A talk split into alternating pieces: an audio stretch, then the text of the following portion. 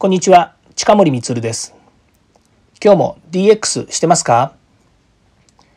明日から使える企画書のネタ帳。今回は DX 推進編というのを話したいと思います。テーマはデジタル人材ってどこにいるの？っていう話です。私はですね、仕事柄えー、地域ですね、えー、地方の自治体にですね講演会とかに呼ばれるケースも結構ありましてですね、まあ、そういったところでセミナーとか講演とかですね会議に出席した後、まあ、皆さんとお話をするわけなんですね。で今はコロナですからなかなかその地域に行くとかですねこう集まるっていうことがなかなかできなくなってはいるんですけども、ま、そういったその、え、アドバイザーとかメンターをやってた時にですねいろいろ企業の皆さんとお話をするとですねまあ間違いなくですね、ま、2つの軸で話があって、ま、1つは自分の会社こういうこと困ってるんだけどどうにかなんないかねっていう話が1つともう1つはやっぱり人材って大切だよねと、え、人ってどうやって育てるんだろうねというようなことをお話しする中にですねあの人人材どこにいるのかなっていうことをよく言われるんですよ。で、えー、ちょっと待ってくださいねと。そんな簡単にですねあの広告出してデジタル人材とか、まあ、DX にね今 DX って文脈になっちゃうのかもしれないんですけどもそのデジタルが分かるね、えー、素晴らしい人をですねすぐに雇いたいと言ってもですねそうそういないわけですよね。でこれはもうあの過去にもですねあのその辺の話をしました。でなんでかっていうとですねやはりデジタルっていうのはやっぱりそれその時々によってトレンドがやっぱり違うんですよね。で会社によってもですねそのデジタルを活用してどういうことをしたいのかっていうことによってやっぱりこのデジタルの質というかそのスキルの持ち方っていうのが違ってくるんですよね。で、まあ、簡単に言うと,、えーと企業でデジタル化を目指してやりたい。これ DX の話じゃないですね。デジタル化をしたいということで、少なくとも今世の中にあるサービスを使って、えー、生産性を上げたいとか、それから業務の効率を化をしたいと。で、なんだったら、例えば、えー、テレワークとか、それからペーパーレスとかっていうのもどんどん実施したいというのであればですね、間違いなくですね、それを導入して、えー、サポートができる人材がいればいいんですね。で、なぜかっていうと、今の世の中にあるいわゆる SARS って言われてるですねソフトウェアアズアサービスって言われているいろんなアプリケーションとか、えー、システムっていうのはもうねかなりこなれてて質がいいですよ。でうちもうちのうちのっていうのはサートプロってね私の会社のことで言ったらもうあの始めた時こそ、えー、そうですね。使ってなかったけれどもまあ、あるどのくらいですかね5年ぐらい経った時ですね。だから123年12年ぐらい前かな。あの Google のねあの Google のっていうか Google のサービスで Google Apps っていうのがあるんですよ、まあ、今名前変わっちゃってるのかもしれないんですけどね。あのメールそれからえクラウドそしてスケジュール管理とかね。で今だとねあのメモ帳とかメモ帳あるのかな？メモ帳ありますよね。それからタスク管理とかね。もっと言うといろんなその、えーと、ウェブシステムと連携したりとかっていうこともできますしもっとプログラミングがねできる人がいるんだったらそのえっ、ー、と Google のねいろんなそのプログラミングを中にかませてですねいろんな仕組み作りっていうのができるわけですね。まあ細かいこと言うとねなんかまたややこしいことになっちゃうから言わないですけども、まあ、逆に言うとそのまず用意されている、えー、テンプレートとは言わないですけどもパッケージをですね一回会社でまあえっ、ー、とサブサブスクリプションっていうね毎月一定額払えば使えるっていう仕組みなんですよ。確かね1人1,000円だったと思うんですよね。だから例えば10人いてもん？10人いても1万円？毎月1万円払えば10人が今言ったようにメールですよね、まあ、Gmail、まあ、Gmail でも企業が、えーと、ドメインで登録すればうちだったら sartpro.jp っていうですねあのメールがもらえるわけですね。だから近森 at sartpro.jp っていうあのプロバイダーで、えーまあ、いわゆるその、えー、メールアドレスっていうかね、えーと、そのドメインを取ってでそれを Google Apps に登録をすると今 Google Apps って言わないんだよなきっとな。まあいいや。それに登録すると、えー、あたかも Gmail 上にその、えー、うちの会社の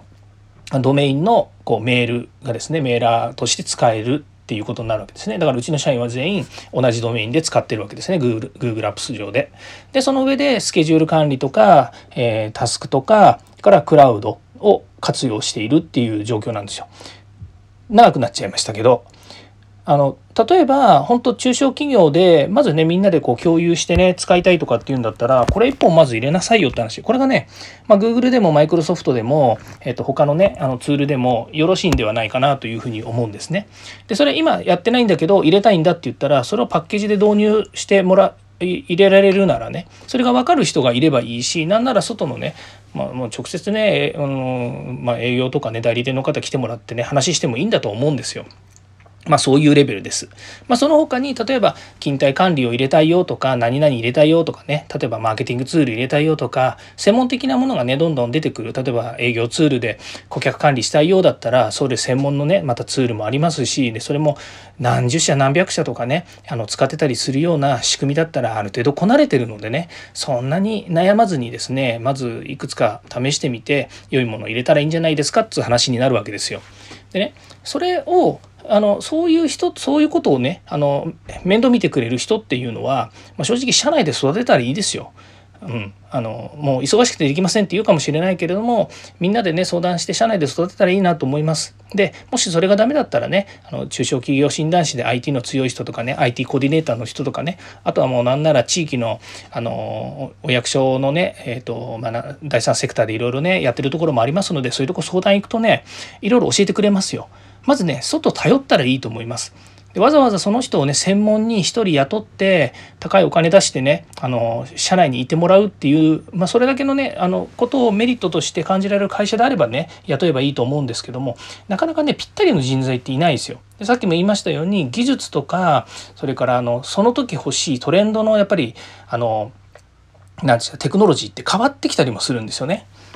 で一番かわいそうなのは例えば今までねあのコンピューターとかネットワークとかねそういったものを社内に入れるからって言って社内でね囲って囲ってって言い方変なんだけどあの採用してねずっと置いといたんだけどいきなりやっぱり会社がね今度クラウドにするから全部クラウドにしてって。でも今まで社内でそういったねあのサーバーとかを立てて運用してた人にねいきなりそのクラウドになってクラウドの面倒まで見ろよって。まあそれはサーバー系の話だからね多少できたとしてもその後ねじゃあクラウドの中にある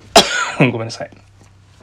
データマネジメントで AI をね今度使いたいからその AI のねあの仕組みを全部あのあなたの方で運用してくださいと。で何だったらねその分析とかそういったもののね営業のアウトプットまでね一緒にやってくださいとかってね全く違う職種のことをいきなりやれとか言われたりするわけですよ。でこれね結構ねあの本当ひどい話だなっていうふうに思うこともあるんですね。でやっぱり IT のなんつうの IT 音痴っつったらいいんですかね。あの音痴つったらいいんですかね。IT, IT 音痴の人がいるんですけどやっぱりねそういう人があの発思う発想ってデジタルとか IT わかる人って結構ねそういうの全部わかるんじゃないかって思っちゃうんですよね。わかんないから。僕だってありますよ。自分の分かんないことをねやっぱり分かる人がいればねじゃあこれもできるんですか？あれもできるんですか？って聞くのと同じようにやっぱりデジタルとか IT とかってできる人っていうのは少ないしでそれができるってひとたび分かると何でもできるんじゃないかって思って任せたくなったりするわけですよね。でもそれはね全く間違っていてやっぱりその人のスキルとかあの今までやってきた業務経験とかねが今持ってるものとか次にどう向かいたいかっていう、まあ、いろんなものがやっぱりその人にはあるのでその人とかねそのチームとかっていうこともそうだと思うんですけどあの勝手にですね決めつけてあげないでほしいなというふうには思うんですよね。まあ、それと同時にですねやはりその人を育てるっていうことの観点にいけばですねあのデジタル人材をこうどこにいるのかで雇ってくるとかっていうだけの話じゃなくてやっぱり社内でねあのちゃんと育てるっていうことをしてほしいなというふうに思っています。まあ、少なくとも私も地域に行ってですね経営者の方と話した話すと必ずまず自分の周りにいる人材を見てくださいともしデジタルとか IT とかが分かる分からないっていうふうにあの聞いてみたんだったらいいんですけど勝手に表向きだけで判断しないでくださいっていうふうに言ってます。本当はねあのお家でガリガリねプログラミングしてたりとかってねやってる本当に IT 好きな人がいてだけどねなかなか自分では IT やりたいんですって言えない人もいるかもしれないので、まあ、そういう人をですね少し探してみたらいいんじゃないかっていうアドバイスもしたりします、まあ、これは稀なケースかもしれないですけどね、まあ、いずれにしてもですねあの広い目で見てデジタル人材っていうものがですねあのいるいないの判断もですねしていただければなというふうに思います。はい、えー、今日はですね、えー、推進編というのを話してみました。次回もまた DX に役立つ話をしていきたいと思います。よかったらいいねやフォロー、コメントをお願いいたします。Twitter